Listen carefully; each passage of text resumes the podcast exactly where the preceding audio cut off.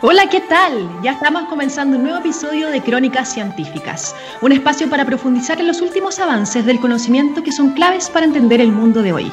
Soy Macarena Rojas Ábalos y esto es Crónicas Científicas aquí, en TX Radio. Imaginen poder ir al médico y no tener que llenarse de exámenes para un diagnóstico ni tener que someterse a investigaciones de alto riesgo. Imaginen que con tan solo un escáner de tórax se pueda determinar el estado de un corazón establecer qué tan propenso se es a enfermedades cardíacas o si presentan algún problema eléctrico que podría desencadenar una trombosis. Si pensamos rápidamente, los beneficios podrían ser miles. Un menor costo económico para el paciente, disminuir el riesgo de intervenciones o efectos secundarios, el menor colapso sanitario y diseñar mejores terapias que no impliquen, por ejemplo, años de ensayos clínicos.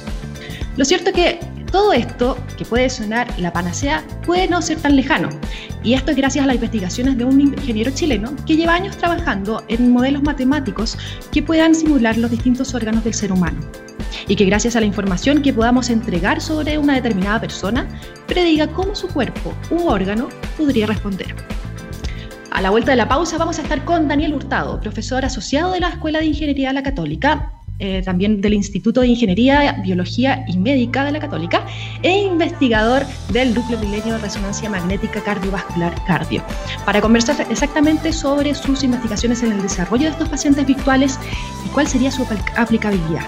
Esta mañana vamos a partir con Durán Durán, Out of My Mind, y ya volvemos. Y ya estamos de vuelta con Daniel Hurtado, profesor asociado de la Escuela de Ingeniería y del Instituto de Ingeniería Biológica y Médica de la Católica y también investigador del Núcleo Milenio de Resonancia Magnética Cardiovascular. Eh, Daniel, bienvenido esta mañana. Hola Macarena, muchas gracias por invitarme.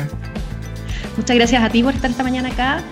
Eh, estás, estás en la vorágine misma, podríamos decir, eh, pronto a viajar también. tú eres ingeniero y como comentaba un poco en la, en la introducción, eh, está llevando la ciencia y la ingeniería a un límite, ¿no? que puede ser muy interesante pensando, pensando en el contexto que estamos y para el cual vamos. Eh, de hecho, en 2018 fuiste elegido como una de las personas científicas más, eh, por una de las 10 promesas científicas del mundo, por el Foro Económico Mundial, y esto por el modelamiento matemático de un corazón virtual. Que eso es muy interesante, ¿no es cierto? Un modelo matemático y computacional de infartos al corazón y daños pulmonares. La idea era entender cómo funcionaba el corazón por un lado, las distintas enfermedades, y poder utilizarlo para probar algunos tratamientos, ¿no es cierto? Eh, esto partió hace mucho tiempo, recién en el 2018 fuiste elegido una, una de las 10 promesas, pero el 2014 ya estabas en esto. ¿Cómo partió esto, la investigación? Es buena, buena pregunta. Yo creo que esto se remonta a mi vuelta a Chile desde el doctorado yo hice un doctorado en Estados Unidos en temas de modelamiento matemático y de mucha simulación computacional, pero estaba más aplicado a nanotecnología. Entonces en ese minuto, cuando ya estaba a punto de terminar el doctorado, estaba viendo en el fondo volver a Chile, buscando posiciones, eh, justo en la Escuela de Ingeniería abren una posición para una persona que pudiera hacer modelación matemática y simulación computacional de sistemas fisiológicos, entender, ah, no, ¿cierto? Desde un punto de vista más cuantitativo. Y me llega esta oferta y todo, y me dicen, oye, estamos eh, buscando una persona de este perfil, por si conoces y, todo, y yo lo leo y digo, mira, dos tercios del perfil son perfectos para mí, y el otro tercio en realidad, yo no lo había desarrollado mucho en doctorado, pero la medicina siempre ha sido algo que me ha apasionado en, mi vida. De hecho, también tuve mis, dudas, ¿no es cierto?, de ingeniería, medicina, y entonces finalmente dije, ya, mira, voy a postular de toda mi postulación y todo, les dije, me encanta la posición, yo esto es lo que quería hacer, hay un área que se llama biomecánica, que yo he visto mm. que tiene mucho desarrollo en Estados Unidos y que me encantaría poder, desde, desde lo que yo sabía de la mecánica, meterme hacia la medicina a través de los modelos computacionales y matemáticos. Y me dijeron, ok, ven, o sea, finalmente hubo un concurso, postuló más gente, etcétera, ¿no es cierto? Pero finalmente me eligieron y me dieron esa oportunidad a la Escuela de Ingeniería de, de poner todos mis conocimientos de modelamiento matemático y de simulación computacional a un, foco más médico, biomecánico, fisiológico. Y ahí determinaste, por ejemplo, partir con el corazón. Claro, y ahí dije, a ver, ¿cuál puede ser un sistema suficientemente complejo como para que sea entretenido desde un punto de vista matemático, pero que también eh, pueda meterme dentro de ese tema de manera más rápida? Y ahí el corazón, de hecho, fue los primeros modelos del corazón que yo vi fue en Estados Unidos, en una charla donde llegó un profesor, una profesora de Stanford que nos empezó a mostrar los avances que ellos tenían, que en ese minuto eran súper preliminares y todo, pero a mí me pareció fascinante. Saber que tenían matemáticas muy avanzadas, que estaban empezando a programar esto en computadores y que de hecho podían tomar un corazón y empezar a verlo en tres dimensiones, a mí eso me, me, rayó. Y entonces en ese minuto yo me, me, acerqué a esta profesora, eso fue ya más de 10 años atrás, y le dije, me gustaría trabajar contigo, ¿te das cuenta? Pero me estoy yendo de vuelta a Chile, y me dijo, bueno, ven a visitarme a Stanford. Y eso entonces fue el año 2011 que empecé a viajar bastante seguido a, Stanford a trabajar con ellos en, temas de modelamiento cardíaco. ¿Y cómo pasa el modelamiento cardíaco de un modelo 3D en el computador a poder pensar en que si yo le meto ciertas coordenadas fisiológicas de una persona real, yo puedo predecir algo? Claro. Mira, eso yo creo que es el paradigma de la modelación matemática. Y lo bonito acá es que, es que tú puedes hacer algunos paralelos entre lo que ha pasado en otras áreas de las ciencias y de la ingeniería con lo que yo creo que va a pasar en la medicina. Por ejemplo, te, pongo un ejemplo súper básico, clásico, ¿no es cierto? Eh, el ser humano siempre ha querido volar. Desde que somos seres humanos, vemos pájaros y hemos querido volar, ¿no es cierto? Y nos tomó un montón de tiempo, ¿no es cierto?, construir aviones. ¿ya? Ahora, los primeros aviones, hace, no sé, 120 años atrás, no sé, no sé exactamente la fecha, pero los primeros aviones que se hacían eran prueba y error, y se caían a cada rato, y se estrellaban, y había un montón de accidentes, y tenías que probar, probar, probar, hasta que finalmente llegabas a algo que voló, hasta una cierta distancia. Okay. Mucha experimentación física. ¿Qué ocurre hoy en día con los aviones? Los aviones, básicamente ningún avión se cae cuando lo prueban. Todos los aviones son diseñados prácticamente en un computador, de manera completamente virtual, y tú puedes jugar con la geometría, con el diseño, puedes calcular si quieres meter más gente, menos gente, puedes incluso someter ese avión a una tormenta o una falla en un motor y simular cómo el avión va a poder seguir hacia adelante. ¿Por qué ocurre eso? Porque, porque en el fondo los científicos y los ingenieros pudieron desarrollar la aerodinámica. Y en base a la aerodinámica entonces pudieron hacer modelos matemáticos y cuando tuvieron modelos matemáticos y tuvieron computadores suficientemente poderosos, pudieron hacer todo lo que te conté. Ahora, haz el paralelo, por ejemplo, con un corazón humano, ¿no? El corazón humano se sabe mucho de fisiología cardíaca, se conoce mucho el comportamiento celular, se sabe cómo los distintos canales iónicos reaccionan a, ciertos componentes químicos, te das cuenta, etc.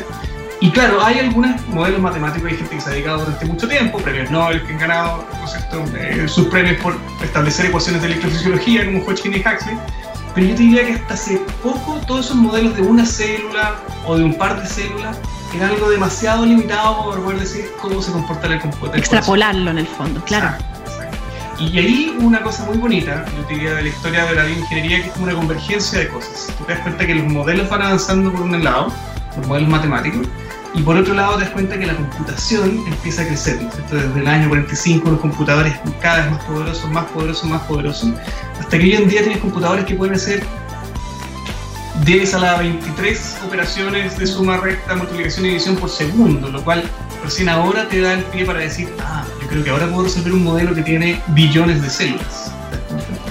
Entonces, como que convergieron dos cosas. Y eso te da la oportunidad entonces de no solamente mirar las células, sino mirar un tejido y mirar el corazón un órgano completo. Y eso es justamente lo que nosotros estamos desarrollando en nuestro laboratorio, de construir el comportamiento de un corazón completo. mucha gente me dice, ah, pero los modelos electrofisiológicos existían. Sí, de una célula, pero una célula no representa lo que ocurre en un corazón. Representa solamente una célula de miles de millones de células.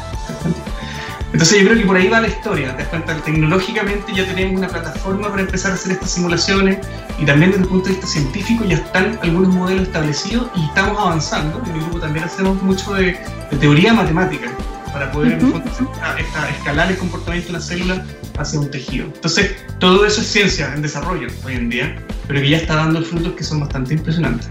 O sea, me imagino, porque si esto comenzó en 2011, el desarrollo que has llevado desde células, órganos y ahora estamos, vamos a hablar más luego, pero es del paciente virtual, o sea, es increíble hasta donde, también es inimaginable hasta dónde podemos llegar. Claro, sí. Bueno, es, una mirada súper de largo plazo igual, ¿no es cierto? Sí. Pero, insisto, hay cosas como bien concretas que ya se están empezando a aplicar.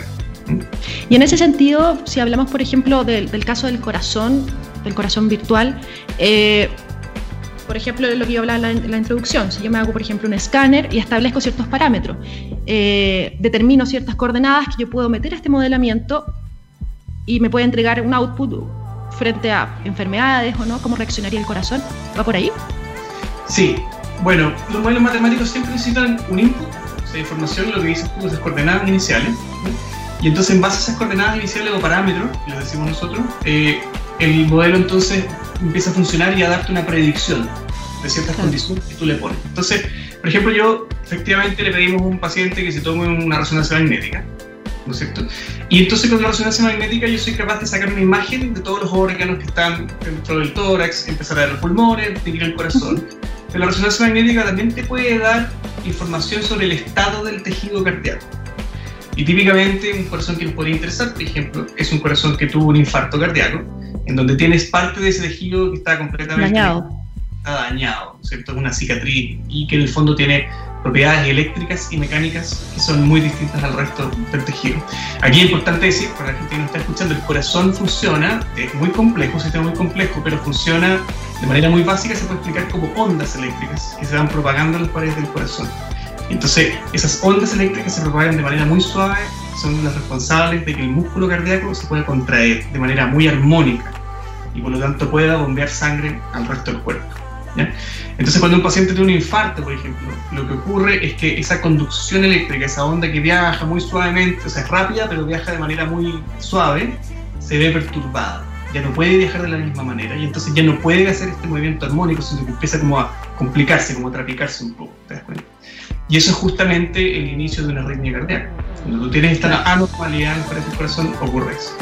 ¿Cómo nosotros podemos ver eso en un modelo matemático? Bueno, tomamos esta geometría que sale de una resonancia magnética, identificamos aquellas zonas que pueden estar con, con infarto, que pueden tener propiedades eléctricas distintas, y esas zonas las representamos en nuestro modelo físico del corazón, en nuestro modelo eléctrico.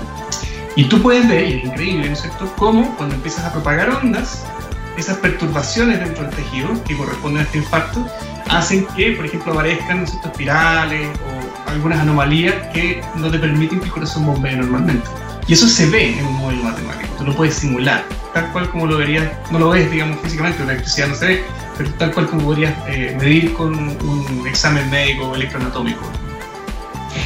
Eso es increíble porque podríamos predecir, como dices tú, arritmias, pero esa predicción tampoco te puede hablar de temporalidad ni nada.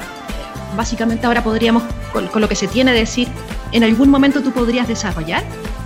Claro, buena, muy buena pregunta. Uno toma la condición inicial del paciente y tú puedes, claro, tú podrías decir, mira, tú ahora estás así, estoy haciendo, estoy, el computador está haciendo lo mismo que tú estás haciendo. Y eso no nos dice mucho, salvo que es increíble ver esto en un computador. Pero ese modelo matemático, si es predictivo, y esta palabra es súper importante, si es predictivo, entonces te va a permitir cambiar el set de parámetros. Y decir, ¿sabes qué? Yo voy a probar en este corazón virtual, partiendo del corazón del paciente normal, yo podría, por ejemplo, decir, ¿qué pasa si yo hago una operación o una cirugía, una ablación, por ejemplo, típico del corazón que no va quemando ciertos puntos? ¿Cómo se modifica o se recupera, por ejemplo, la sincronía de las ondas eléctricas? Y eso es algo con lo cual tú puedes hacer en un modelo computacional, tú puedes predecir, cambiar la situación actual de manera completamente virtual en el computador y que esa, ese modelo cambiado, modificado, te pueda predecir cuál va a ser el resultado de esa operación. Y eso ya te abre otra línea, porque básicamente lo que se está haciendo hoy en día, por ejemplo, y en el tema de evaluación es justamente eso. Tú puedes tomar un corazón, hacerle un escáner, ver cómo es la condición actual, pero después puedes probar cientos de condiciones distintas para una operación. Y puedes además cuantificar lo que va a pasar en esa operación. Puedes decir, esta operación es 90% efectiva, esta operación es 70% efectiva, esta operación es 95% efectiva. Y tú podrías decir, ah, me gusta la del 95, pero puedes correr 100 operaciones y elegir una de ellas y no tener que aplicar 100 operaciones en un corazón real y tener que, en el fondo, no puedes hacer eso. ¿Te das cuenta? Pero una herramienta pues, que. Disminuimos el riesgo del paciente. Exacto. ¿Y con qué, con qué, por ejemplo, tratamientos han ensayado? Porque estaba leyendo que ustedes, claro, intervienen en esto y, y le prueban algunos tratamientos novedosos, por ejemplo, como que tú decías, como para poder elegir cuál, cuál aplicar sin tener que intervenir un corazón en vivo. Eh, ¿Han aplicado algunos en particular? Mira, hay una comunidad bien potente que está trabajando este tema a nivel mundial. Y, por ejemplo, en Estados Unidos ocupan, ocupan mucho esto que te digo yo para poder predecir cuál va a ser el resultado de una ablación cardíaca, por ejemplo. Ya. Y otros, otros investigadores que están viendo cómo fármacos y componentes de fármacos pueden afectar un corazón. Nosotros acabamos de sacar hace poco un, artículo muy bonito que hicimos con un alumno doctorado y con colaboradores en la Universidad de San Francisco y en Italia también, en donde lo que hicimos fue tomar un, perdón, partir por otro Está el corazón, ¿no es cierto? Y el corazón puede sufrir de insuficiencia cardíaca. Que, que a veces ocurre que la pared del corazón se empieza a engrosar, la función cardíaca se deteriora, básicamente se pone más pesado el corazón y ya no puede empujar tanta sangre y finalmente es muy poquito lo que está sacando fuera del corazón. Ahora, hay varias terapias para poder detener ¿no cierto? La, en la progresión de la insuficiencia cardíaca. Y una de esas terapias, que es bien novedosa y bien, eh, yo diría, atrevida, es, eh, primero fue el uso de células madres, pero después se dieron cuenta que las células madres en realidad con respecto a un gel no hacía mucha diferencia. Y lo que están haciendo hoy en día estos investigadores en San Francisco es inyectar biogeles. De, un compuesto, no puedo acordar ahora, de algicina o algo está relacionado, digamos, con algún biopolímero, pero lo que hace que de alguna manera un pegamento de, las paredes del corazón que hace que se mantengan más juntas, que no, empiece este proceso de dilatación y de crecimiento. ¿ya? Entonces ellos lo habían probado en, modelos animales, en cerdos, en, varios ensayos preclínicos, y habían medido mucho función cardíaca. O sea, habían visto cuánta sangre salía, cuánta sangre entraba, y se dieron cuenta que, de hecho, esta, esta terapia, que es muy novedosa y un poco también como bien eh, atrevida, les daba resultados muy buenos. Sin embargo, se preguntaban qué pasa, este es el comportamiento mecánico, tú ves que el corazón así. Ahora, ¿qué pasará si es que este cerdo, este animal, ¿cierto? o la persona que después tenga esta terapia el día de mañana es sometido, por ejemplo, a, un esfuerzo desde el punto de vista electrofisiológico o cualquier cosa, ¿no es cierto? ¿Cómo se comporta desde el punto de vista eléctrico? Y no tenían idea. Después habían hecho un montón de ensayos mecánicos, pero nunca habían evaluado la parte eléctrica. Y no sabían, y eso es algo súper clave para que esto pueda continuar después con ensayos en humanos. Entonces se acercaron a nosotros dijeron, mira, ustedes que hacen eh, modelos del corazón eléctrico, nos pueden ayudar con esto y efectivamente empezamos una colaboración hace 3, 4 años atrás, en donde empezamos a analizar todas las imágenes que ellos nos pasaban de estos, de estos eh, animales, ¿te cuenta? Y hacíamos ensayos electrofisiológicos y modelábamos el efecto de qué pasa si ahora pongo un gel, qué pasa si ahora el gel cambia sus propiedades, qué pasa si ahora el gel no está, te das cuenta, se remodela. Y entonces empezamos a ensayar varios posibles casos para ver qué tan arritmogénico era ese corazón, es decir, cuál es la posibilidad de que vuelva a tener una arritmia. Y fue bien bonito el resultado del estudio, porque lo que nos dimos cuenta que teníamos un corazón sano, uno con insuficiencia cardíaca, así que se desarrollaba libremente, y otro con insuficiencia pero tratado con este gel. Y lo que nosotros demostramos, en el fondo, es que el corazón que tenía el, gel podía ser tan arritmogénico como el corazón de la insuficiencia cardíaca. O sea que el fondo, si resolviste el problema mecánico, no te, no te queda, no, no resolviste todo. Todavía tienes un problema eléctrico que igual tienes que hacerte cargo. Y eso es algo que ellos no podían ver desde el punto de vista puramente mecánico. Y eso es clave, por el fondo, porque quizás ese tratamiento no, no funcionaba. Súper clave. no funcionaba?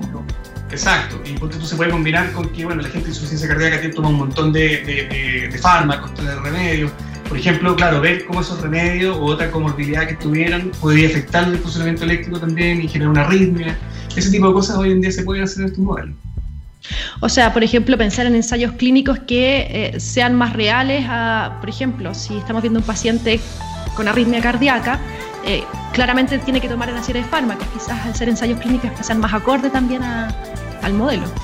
Bueno, hay estudios usando estos mismos tipos de modelos, estos son colaboradores de nosotros, eh, que básicamente toman un corazón, empiezan a ponerle distintas concentraciones de fármacos que se sabe que es un arritmia clínico y efectivamente entran en arritmia cuando la concentración del fármaco más o menos promedio llega a ese nivel.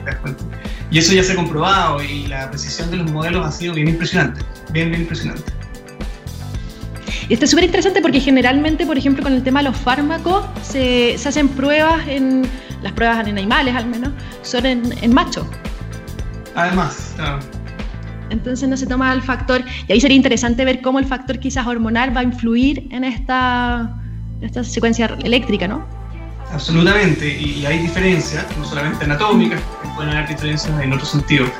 Eh, honestamente no me he metido a estudiar eh, cuáles son las diferencias de género respecto a cuando viene a la electrofisiología cardíaca, pero sí sé que hay eh, algunos grupos, investigadores sobre todo en Estados Unidos, que están empujando para eso, para poder hacer modelos ahora computacionales, pero que no estén basados necesariamente en machos. Claro. ¿Ya has visto algún, alguna limitante de este modelo en particular antes de que nos vayamos de lleno al tema de los pacientes virtuales? Sí. Bueno, yo creo que todavía es ciencia en desarrollo, a pesar de que se ha acelerado muchísimo desde el primer modelo computacional de un corazón completo, que no debe tener más de 20, eh, 25 años, pero de manera muy arcaica, te das cuenta hasta lo que llegamos hoy en día, que es súper paciente específico, con mucha anatomía por medio, etc. Eh, es impresionante todo lo que se ha llegado a desarrollar, pero claramente el corazón son varios sistemas, o sea, es multifísico, es lo que nosotros llamamos multifísico, ¿no es cierto? No es solamente un sistema eléctrico, hay un sistema también químico, te das cuenta que afecta este comportamiento eléctrico, hay un sistema mecánico, hay después están distintos sistemas que también pueden eh, en el fondo controlar el comportamiento del corazón, te das cuenta el sistema nervioso, etc. Entonces todo eso también eh, son desafíos que no están incorporados todavía al corazón, al modelo del corazón. Y eso no se podría solucionar con, lo que, con el siguiente paso que estás dando, que es crear este paciente, en el fondo, no, hablar de un órgano aislado, sino que hablar de un, sistema complejo como es el ser humano. para, para los que no lo saben, eh, Daniel ahora está, está probando, de hecho, implementando este paciente virtual, que yo creo que es pensar esto, este corazón virtual, en el fondo, a, escala más de todos los órganos y cómo todo se va interrelacionando. Sea, mira, el, yo diría que el santo grial, o el objetivo final es tener un del cuerpo completo. ¿ya? El, el, poder acoplar el sistema cardiovascular con el sistema respiratorio, con el sistema, no sé, todo es nervioso, te das cuenta, etc. ¿ya? Nosotros el concepto de paciente virtual todavía lo manejamos más a nivel de órgano nos estamos conectando con distintos sistemas, o estamos manteniendo a un, órgano. ¿Por qué le llamamos el paciente virtual? Porque estos modelos son pacientes específicos. ¿Qué quiere decir eso? que en el fondo tú tomas un paciente, lo escaneas y sacas propiedades únicas de ese corazón. Pero no lo estamos todavía conectando al sistema respiratorio, sino que todavía está, es un órgano, de repente lo mantenemos ahí. Pero la gracia que tiene es que tiene las características de ese paciente, es paciente específico. ¿Ya? Ahí va un poco el tema del paciente virtual, en realidad, porque antes era un modelo un corazón y tú decías, ah, bueno, este corazón es un corazón representativo, aplica para todos igual, si yo le aplico esto, funciona para todos igual. Y eso es algo muy de promedio, muy estadístico. ¿ya? es un primer paso también. Sí, sí. Pero nuestra apuesta es que esto sea completamente personalizado, es medicina de precisión, si lo quieres ver desde el punto de vista. ¿Te das cuenta? Daniel, te invito, porque antes de que nos metamos de lleno, eh, porque de aquí no vamos a parar de hablar, eh, te invito a una pausa, eh, vamos a ir a una canción musical, vamos a escuchar a Florence and the Machine y, y volvemos, ¿te parece? Súper. Vamos entonces con Florence and the Machine y Breaking Down.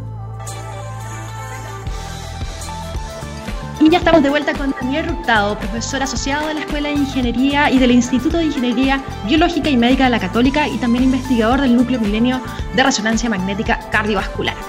Daniel, antes de que nos fuéramos a la pausa ya habíamos empezado a hablar un poquito de estos pacientes virtuales, estos pacientes específicos, órgano específico, con, con la descripción absoluta de la persona, esta medicina eh, específica, ¿no? Eh, y de hecho, gracias a eso, a finales de octubre vas a estar participando en Shanghái como el único representante chileno en el tercer encuentro del Foro Mundial de los Laureados, ¿no es cierto? Eh, un encuentro en el que van a estar más de 40 premios Nobel, muchos de ellos virtuales, me imagino también, eh, donde van a poder compartir y validar también el desarrollo de esta investigación en particular.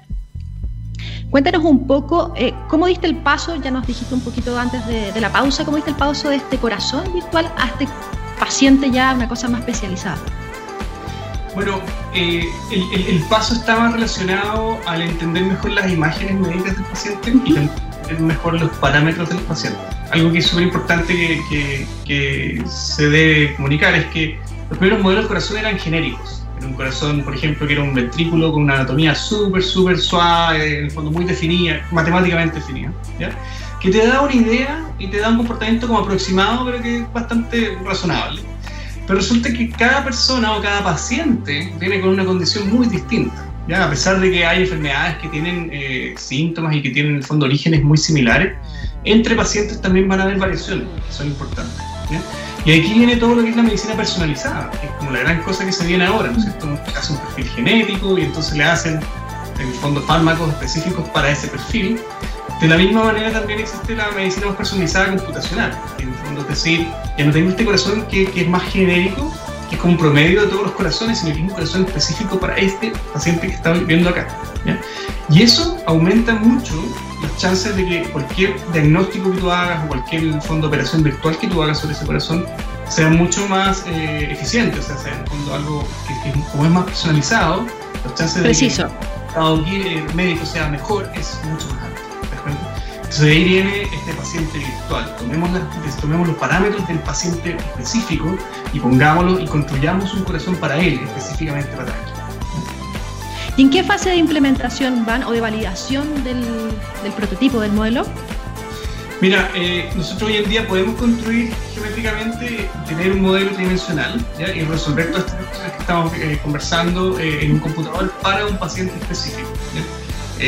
Como te contaba recién, hicimos esto en un estudio de corazones con insuficiencia cardíaca y esos corazones eran, en el fondo en este caso eran animales, pero eran animales específicos. Nosotros tomamos la información esa imagen misma y lo simulamos para ese animal y todo.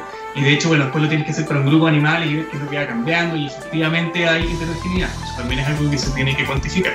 Pero hoy en día nosotros somos capaces, insisto, de generar un, corazón virtual y también un pulmón, que es la otra área, gran área que nosotros trabajamos, para un paciente en específico. Eso se está haciendo. Eh, eso, sí, sí, sí. por ejemplo, en el área respiratoria, nosotros tomamos muchas imágenes de tomografía computarizada que nos llegan de cuidado intensivo de pacientes entonces tomamos ese paciente, lo reconstruimos y podemos evaluar un nivel, por ejemplo, de sobreestiramiento que es específico para esa persona, que no se va a dar necesariamente el paciente que está acostado justo al lado. Y ahí tú ves mucha variabilidad. Y eso es algo que nosotros podemos hacer hoy en día y estamos haciendo.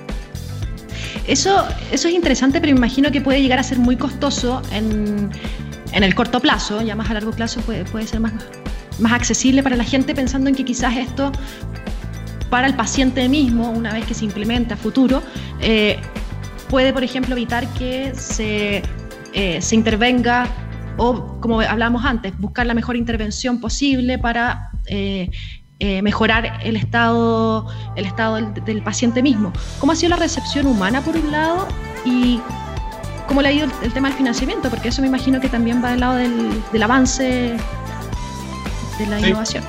Súper buena pregunta yo creo que acá hay que pensarlo a corto, mediano y largo plazo. Mm. Mucha gente en el fondo me dice, oye, pero estos estudios son carísimos. Eh, si tú te pones a pensar, eh, es mucho más caro para un paciente, por ejemplo, que le tengan que hacer una segunda y una tercera evaluación. Por, por, por, el efecto de que la primera quizá no fue la más óptima.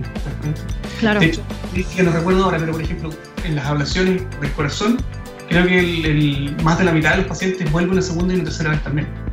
¿Te das cuenta? Porque siempre es necesario corregir otro nuevo circuito que obviamente el médico no veía en ese minuto porque no estaba.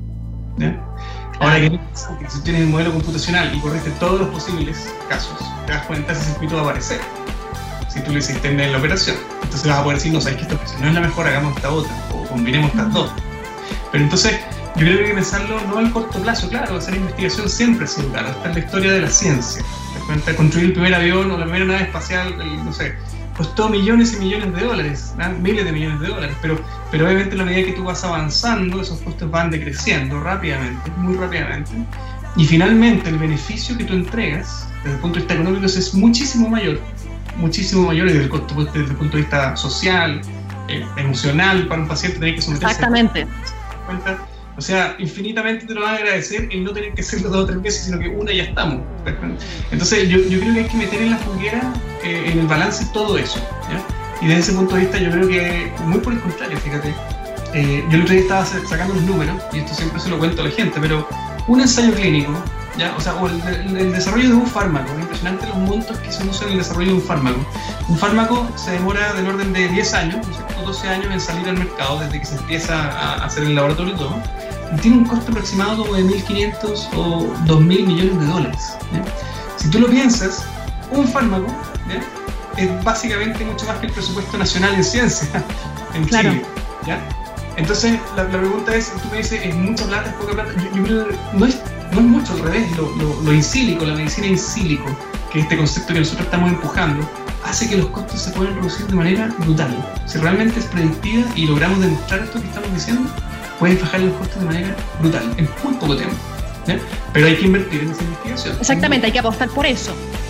Y de hecho fue, fue lo que tú hiciste cuando volviste a Chile, que me contabas eh, antes de comenzar, que en el fondo pediste, volviste a una, escuela de ingeniería, o sea, a una, eh, a esta nueva institución que estaba armando, acéptenme, yo tengo dos tercios, me falta este tercio, si ustedes me apoyan, le podemos dar. Claro, sí, sin duda. Sin duda son, apuestas en el fondo. Y en ese sentido, ¿cómo, ¿cómo les ha ido con el financiamiento? Mira, el, financiamiento, yo, yo particularmente me ha ido bien, creo. Hemos sido capaces de levantar eh, bastantes fondos públicos. Eh, lo que sí, cierto que en Chile nos falta más financiamiento desde el lado privado para poder transferir todas estas investigaciones y transformarlas ya en innovaciones y finalmente en productos. O sea, hacer ese camino que yo siento que en Chile está hace mucho, bueno, hay gente, hay grandes científicos que lo han hecho, pero nos falta una masa crítica de científicos más innovadores estén dispuestos como a salir de la universidad, sacar esa zona de confort y decir, sabes que me llevo mi investigación y la voy a empaquetar, la voy convirtiendo en un producto y finalmente se la pasa a una empresa que la pueda seguir desarrollando comercializando. Ese paso que en Estados Unidos existe, no te voy a decir que en todas partes, pero las grandes universidades como MIT, Stanford, etcétera, lo tienen, la transferencia tecnológica, nosotros creo que es algo que tenemos al debe, que es algo que realmente tenemos que empujar con más fuerza. ¿ya? Desde ese punto de vista, ahí yo creo que falta incluso más financiamiento a la investigación. Te das cuenta como la parte de la transferencia. Existen instrumentos, ojo, no quiero ser injusto, no es que no hayan, existen instrumentos.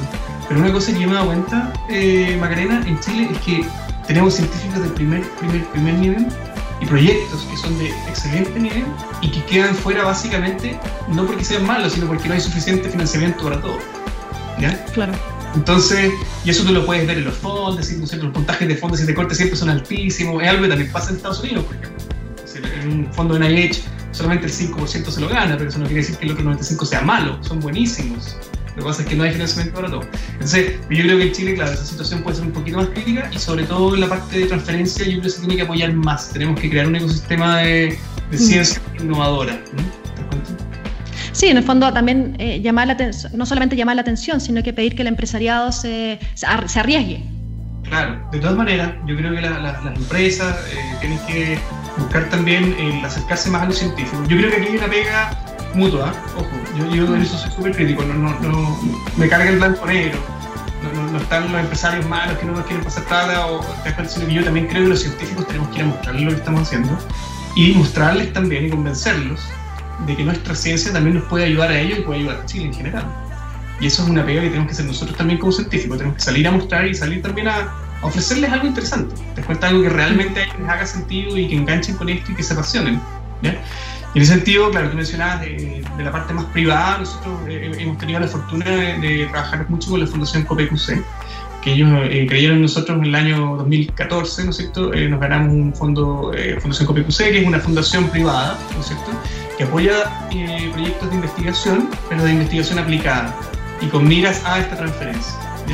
Y eso ha sido fundamental también porque, claro, como es distinto, no es público, quizás te puedes mover más rápido en algunas cosas por ese tipo Exactamente. de cosas. Pero necesitamos más eh, instituciones como la Fundación COPEC, o sea, que en el fondo tengan esta mirada más privada, más de, de, investigación.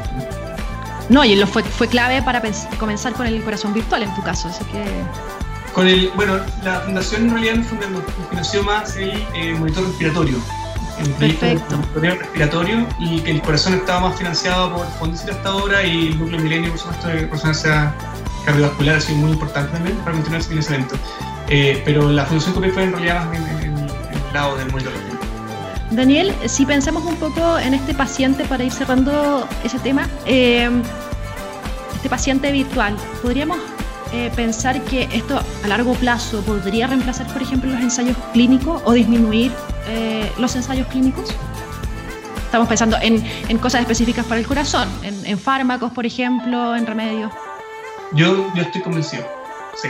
No, no, va a pasar el próximo año, ¿ya? No, no. Pero, pero, mira, por ejemplo, si, si nosotros hiciéramos suficiente investigación para empujar esto, yo creo, por ejemplo, eh, el desarrollo de fármacos, te cuento, se, se, se hace, perdón, sería más acelerado, ¿no es cierto? Sí. El NIH hoy en día tiene una. La NIH es el, el, Instituto. Y la FDA también, están juntos, ¿no es cierto? Son las instituciones que regulan la salud en Estados Unidos. Tienen una división, la FDA tiene una división de medicina in silico. Hay gente que está modelos para poder acortar los ensayos clínicos y para poder reducir los costos al final también tiene un tema económico, financiero metido por medio. Si tú puedes jugar el computador y reemplazar el ensayo en 3.000 animales, porque el computador te va a dar la misma información al final del día y en un décimo del tiempo, no hay donde perderse. Entonces ellos están empujando muy fuertemente para eso. Todo lo que es, por ejemplo, desarrollo de dispositivos médicos nuevos, hoy en día se acepta, cuando tú vas a postular un dispositivo médico, se acepta como parte de tu dossier, ¿ya? Para la regulación, el que tú muestres simulaciones computacionales también. Entonces, esto se viene no tengo ninguna duda. En el fondo hay que acelerarlo más rápido, sobre todo, por ejemplo, el caso de las pandemias, claro, mi sueño. Te das cuenta, empieza una pandemia en China y tú inmediatamente sacas, no sé, genoma, un montón de características del virus y si yo podría modelar un sistema inmunológico si es que lo existiera. Te das cuenta para adelantarte esos ensayos preclínicos y clínicos. Sin duda, yo lo veo. Mira, es súper interesante. Bueno, de, eso que es el sistema inmunológico ya es más complejo, tendríamos que... No es mi área, no es mi área. pero, pero, a, raíz de todo esto, claro, ha despertado cierto interés O sea, si pensamos, por ejemplo, eh, en, solamente en el corazón, sí podríamos ver si, eh, si metes todos los datos, quizás, eh, si el corazón podría, por la enfermedad particular de cada persona y el coronavirus, experimentar ciertos tipos de, de enfermedades específicas, cardiopatías, no sé. Sin duda, yo creo que todavía es investigación, se sabe poco del coronavirus. Sí pero sí, sí, ser.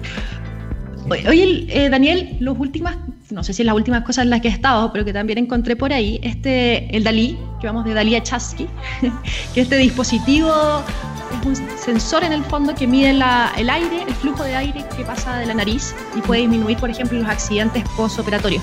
Para que la gente se, se, haga un poco de idea, este es un sensor que va pegado entre la piel, entre el labio superior y la nariz y que le mide de forma 24/7 y de forma no invasiva y mide este flujo. ¿En qué etapa van? Porque esto es muy interesante justamente para el postoperatorio, o sea, para que la enfermera pueda ir y salir y al paciente no le, no le falte oxígeno en el cerebro. Claro. Sí, eh, a ver, Dalí es una iniciativa más de investigación aplicada y más de investigación dentro de mi laboratorio. Yo diría, de hecho, es el proyecto que tengo más cercano a innovación e incluso mercado, ya estamos viendo esa parte. O sea, de ahí tú puedes ver transferencias 100%. El monitor respiratorio, claro, tiene una, historia larga, pero tú mencionaste Dalí. Dalí efectivamente lo que hace es que mide el flujo de un paciente que está, por ejemplo, en una sala de recuperación, después post-anestesia. Estos pacientes de post-anestesia, cuando son operaciones muy grandes, por ejemplo, abdominales o columnas, en donde se hicieron muchos tajos, básicamente se cortaron muchos tejidos, quedan tremendamente doloridos. Y son pacientes que salen anestesia inmediatamente se ponen algún tipo de analgesia, ¿ya? algún tratamiento para... Y uno de los más efectivos son basados en opioides, ¿ya? que hoy en día en Estados Unidos de hecho es una pandemia el tema de los opioides. Sí. Porque son muy adictivos, pero son muy buenos analgésicos también. Ahora, el opioide, una, uno de los, de los riesgos que tiene, ¿ya? los tratamientos basados en opioides, es que de alguna manera apagan el sistema central eh, respiratorio. ¿Te cuenta? El nervio respiratorio como que cortan las señales, ¿no es cierto? El cerebro que llegan a los pulmones, al diafragma para poder contraerlo y poder respirar. Y entonces ahí entras en lo que se conoce como la depresión respiratoria. En el fondo, dejas de respirar no porque se te apagó el corazón, no, sino que simplemente no tienes un impulso eléctrico que llega al diafragma. Y eso es bastante común en pacientes que están bajo eh, terapia ¿cierto? de en el fondo, eh, y nosotros lo que quisimos hacer ahí era un monitor que pudiera sensar la respiración y pudiera alertar cuando esa respiración se paraba. Y eso es justamente el Dalí, es este bigotito, en el fondo es un sensor que uno pone acá entre la nariz y la boca. Y lo que hace es ver justamente a partir de un modelo físico que hicimos nosotros en computador también, de las prácticas de nosotros, de entender cómo se, cómo se ocurría el intercambio de calor, porque en el fondo todo el flujo respiratorio sale ¿no es cierto? a temperaturas mucho más altas de lo que es el ambiente. Para el cambio de calor tú puedes medir no solamente cómo va cambiando la frecuencia respiratoria, sino que tú también tienes alguna manera de estimar volúmenes de aire, que también es importante. Y entonces lo desarrollamos ese, en, la universidad, ¿no es cierto? Ese sí fue con el apoyo de la Fundación PPQC, fue muy, muy importante. De hecho, después junto con ellos apalancamos un Corfo, un proyecto Corfo de empaquetamiento, creación, y con eso pudimos hacer muchísimas cosas. De hecho, entre ellos hicimos un estudio clínico, o sea, entramos en pacientes en el hospital de la FACH en conjunto con anestesista, el equipo de anestesiología allá del hospital de la FACH, eh, pudimos probarlo en eh, cerca como de 40 pacientes, lo cual fue una muestra bastante interesante. ¿ya? Entonces, eh, ahora también es un dispositivo que es muy poco invasivo, no tiene ningún riesgo, entonces, desde el punto de vista también de comité de ética y todo, que pasamos por ese proceso, era mucho más fácil. Te das cuenta que otras iniciativas que pueden ser un poco más atrevidas. Pero logramos llegar hasta ese desarrollo y en el camino, cuando estábamos viendo eso, empezamos a hablar con inversionistas para buscar en el fondo ya constituir un spin-off, hacer una startup tecnológica en esta área, qué sé yo. Y bueno, y, conversando con varios inversionistas, me acuerdo que uno me dijo, oye, pero esto lo podría igual en deporte. Y hay gente que me había gustado el tema del deporte, había quedado subconsciente, pero este inversionista en particular, como fue tan insistente, porque él era deportista, corre todo, eh, yo dije como, ¿sabes qué? Hay que buscar este, esta idea y, buscar y, meterse adentro. Empecé a investigar un poco más. Empecé a conversar con, eh, con eh, científicos del deporte, ¿ya? kinesiólogos, fisiólogos del deporte, y efectivamente dijeron, mira, la parte respiratoria es tremendamente importante. Nosotros cuando evaluamos a nuestros deportistas les hacemos el examen del VO2 max, que te ponen unas máscaras gigantes, te hacen correr en una bicicleta, te dan de intercambio gaseoso, y de esa manera nosotros entonces podemos cuantificar ¿cierto? cuáles son sus capacidades y también podemos prescribir ejercicio. Pero se hace en un laboratorio. Y entonces me decían, sería increíble que tú pudieras sacar con el Dalí algo que ellos lo pudieran hacer cuando están corriendo. O, en la, te das cuenta, no sé, o incluso medir cómo van en una maratón. Me dijo, sería increíble. ¿te das cuenta? Y ahí lo empezamos a pensar. Dijimos, conversamos con una, una asesora que tenemos nosotros en Estados Unidos, le mencionamos esto, me dice, Daniel, el tema de Sportec es la mitad de la extensión es mucho más rápido, de verdad tenéis que darle una, oportunidad a eso. Y entonces ahí decidimos, eh, conversando con, con, mi, con, mi, socio, con, con Bayer Joseph, el CEO de esta spin-off que se está creando, eh, dijimos, ¿sabes qué? Apostemos por acá primero. En el fondo no abandonemos 100% el proyecto más clínico porque estábamos, habíamos avanzado, teníamos resultados súper interesantes, pero nos dimos cuenta que el desarrollo desde el punto de vista de sport era mucho más acelerado y que te, da, te dejaba en un muy, muy buen pie, si te iba bien ahí, te deja muy buen pie para después seguir la parte más clínica. Así que desde hace un año, un año y medio atrás hemos estado enfocados en el tema del deporte, estamos trabajando muy fuerte en eso, nos ha ido muy bien, nos han acogido, hemos ido a Estados Unidos, nos ganamos un programa de innovación en MIT, donde presentamos wow. también todo, nos en contacto con un montón de gente allá y todo, tenemos una red bien potente. Y entonces hoy en día estamos justamente, bueno, con la pandemia se nos desaceleró como todo el mundo mucho, íbamos a entrar al laboratorio para medir, a medir el último prototipo que teníamos, que ya es inalámbrico, te das cuenta que tiene un montón de avances increíbles. Ya tenemos una aplicación andando, ya que analiza los datos, ¿eh? y, y, ahí quedamos un poco parados, estamos esperando poder volver al laboratorio. Pero, pero también es algo, una innovación muy científica, te das cuenta de base completamente científico-tecnológico, pero que tiene una aplicación en el deporte que es increíble. O sea, increíble, increíble.